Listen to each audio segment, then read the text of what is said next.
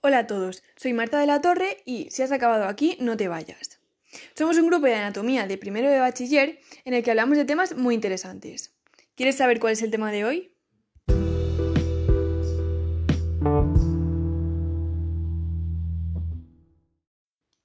Todos sabemos lo que es el embarazo, cómo ocurre, cuáles son sus fases, etc. Pero ¿nos han informado igual sobre el parto? ¿Sabías que hay varios tipos o cuáles son sus posibles complicaciones? Bien, pues hoy vamos a descubrir más cosas sobre el parto.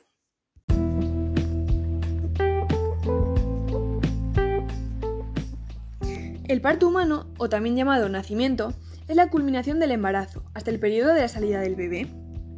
Normalmente, la fecha estimada del parto es a las 40 semanas del embarazo, pero eh, desde la semana 37 hasta la 42 se considera que un bebé puede nacer.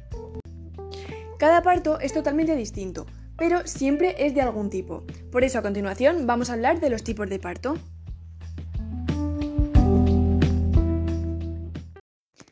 Aunque generalmente hablamos de dos tipos básicos de parto, que son el natural o vaginal y el parto por cesárea, existen también otras formas de producirse el nacimiento, relacionadas generalmente con complicaciones.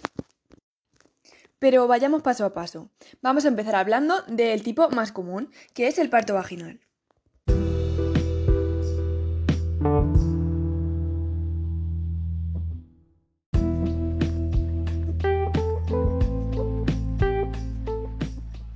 En el parto vaginal, el bebé nace a través de la vagina, gracias a los empujones que realiza la madre. La posición habitual en la que se realiza este parto se denomina litotomía, es decir, la madre recostada sobre la espalda y con los pies en alto a la altura del glúteo. Bien, ¿y qué influye en el parto vaginal? Bueno, pues el parto vaginal está condicionado por diferentes circunstancias, que son las siguientes.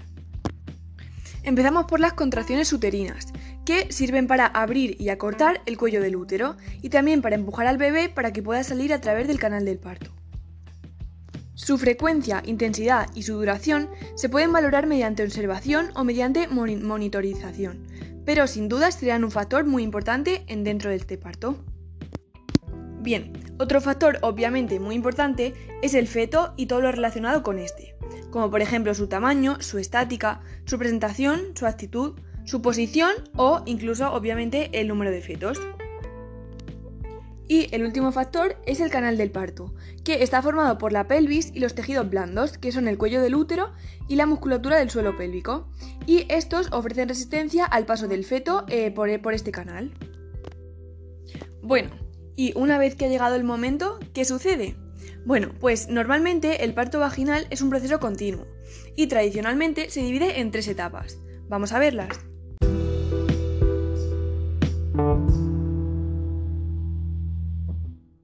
Bien, el parto empieza con la primera etapa o fase de dilatación, que es el intervalo de tiempo que transcurre desde el comienzo de las contracciones del parto hasta la dilatación completa del cuello uterino, que son 10 centímetros.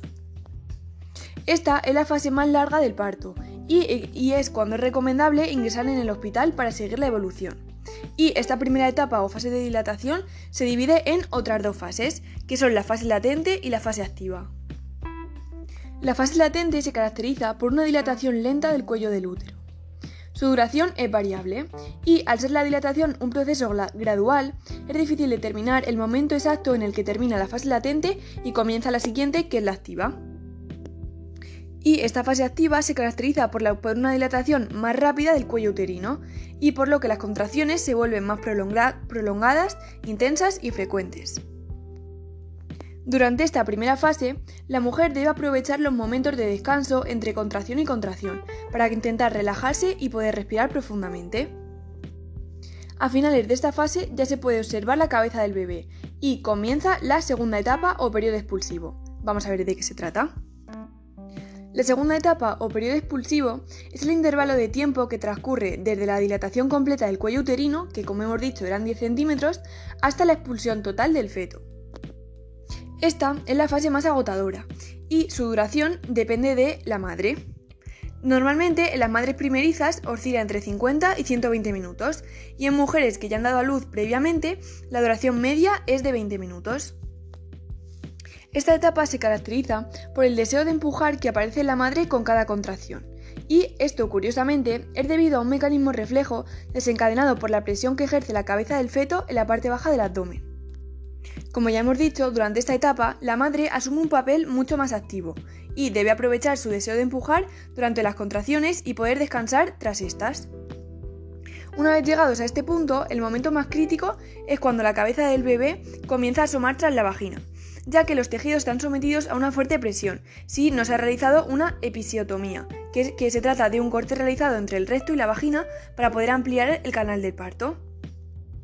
Bien, y llegamos al final, la tercera etapa o el alumbramiento. Este es el intervalo de tiempo que transcurre desde la expulsión del feto hasta la expulsión de la placenta. En general, si no se han producido complicaciones, se considera que no debe durar más de 30 minutos.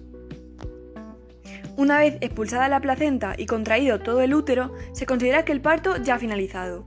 Y si se, ha, realizado una episiotomía, que como ya hemos dicho es un corte realizado entre el recto y la vagina, para poder ampliar el canal del parto, pues eh, si se ha realizado se debe cerrar mediante puntos de sutura en ese mismo momento.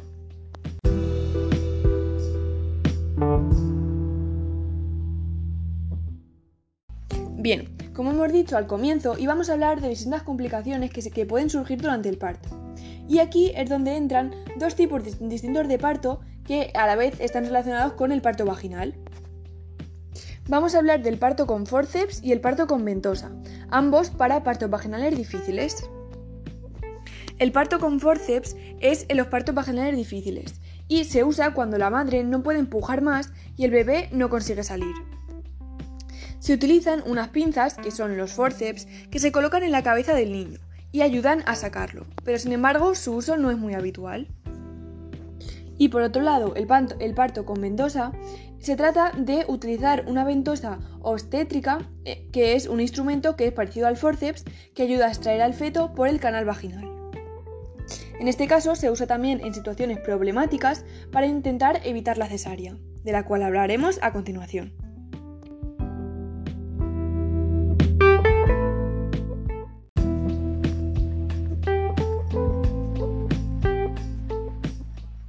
Continuación vamos a hablar sobre la cesárea, que es el segundo tipo de parto más normal.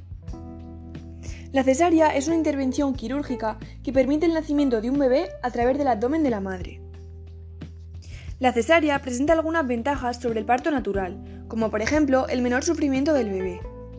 Sin embargo, las, desventajas de esta técnica quirúrgica son mayores y, por eso, la recomendación general es aplicarla solo en casos puntuales, donde el parto vaginal no sea posible. Normalmente, los tipos de cesárea se clasifican según la forma de la incisión abdominal que se le ha realizado a la madre. Aunque en la actualidad normalmente las cesáreas son segmentarias, lo que significa que el corte se realiza en el segmento inferior del útero, donde el daño es menor y la cicatrización es más rápida. Pero vamos a ver ahora los tres tipos que existen. Empezamos por la cesárea horizontal o transversal, que es la más común debido a, las ventajas que ofrece, ya que la hemorragia es menor, la apertura es más fácil, se dañan menos fibras y deja una cicatriz más resistente y menos visible. En este caso, el corte se realiza en la zona baja del vientre y se conoce como incisión o corte bikini.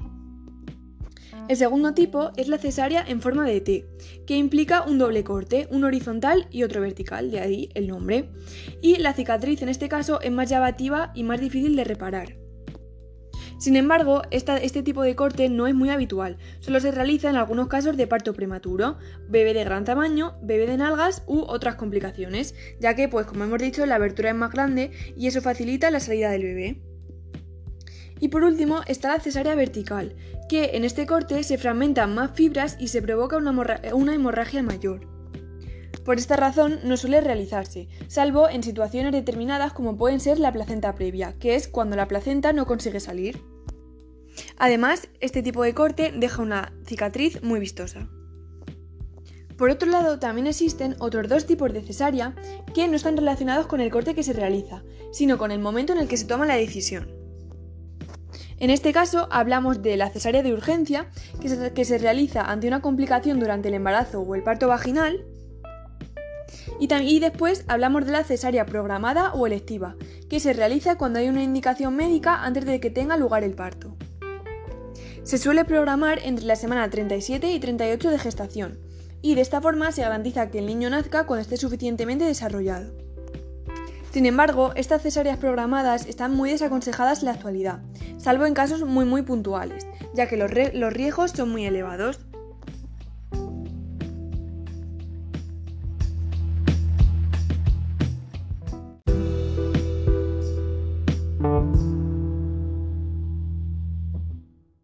En la actualidad, la cirugía ha avanzado mucho y todo el proceso puede tener una duración de unos 15 o 20 minutos aproximadamente, incluyendo la extracción de la placenta. Aunque luego, a este tiempo hay que añadirle unos 30 o 40 minutos más para poder cerrar el útero y el abdomen después del corte. A diferencia de un parto natural, la recuperación tras una cesárea es más costosa e implica que la madre y su hijo pasen un mayor, un mayor número de días en el hospital. Normalmente es de unos 4 días.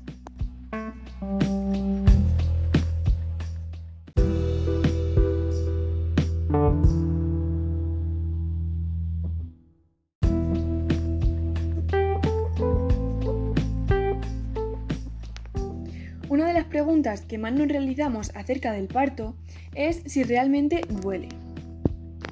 Normalmente esto depende de la madre o del tipo de parto, pero también un factor muy importante es si lleva o no la epidural. La epidural es una anestesia local colocada en el espacio epidural que bloquea las terminaciones nerviosas a nivel de la médula ósea. Entre las principales ventajas de la inyección epidural destacamos la eliminación completa del dolor, tanto en el parto vaginal como en la cesárea, sin que por ello la mujer deje de ser consciente del alumbramiento de su hijo. Sin embargo, también presenta desventajas, como por ejemplo la prolongación del tiempo del parto o el aumento de los casos en los que se necesita hacer episiotomía o emplear forceps.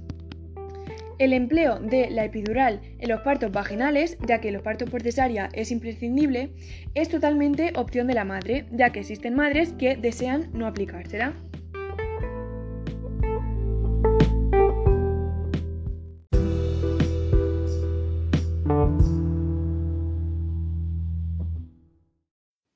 Bien, pues finalizando con el podcast de hoy, hemos, hemos, visto que en unos pocos minutos hemos aprendido muchas cosas sobre el parto. Hemos aprendido que el parto es el proceso de expulsión del bebé por el canal del parto. También hemos visto los tipos de parto más comunes, que son el parto vaginal, cuando el bebé nace a través de la, a través de la vagina, y el parto por cesárea, en el que se realiza una intervención quirúrgica. También hemos visto que pueden surgir distintas complicaciones y lo que se realiza si surgen, como por ejemplo el parto con forceps o el parto con ventosa. Y también hemos respondido a alguna pregunta, como que si el parto duele, y hemos hablado de la epidural, que es la anestesia que se utiliza.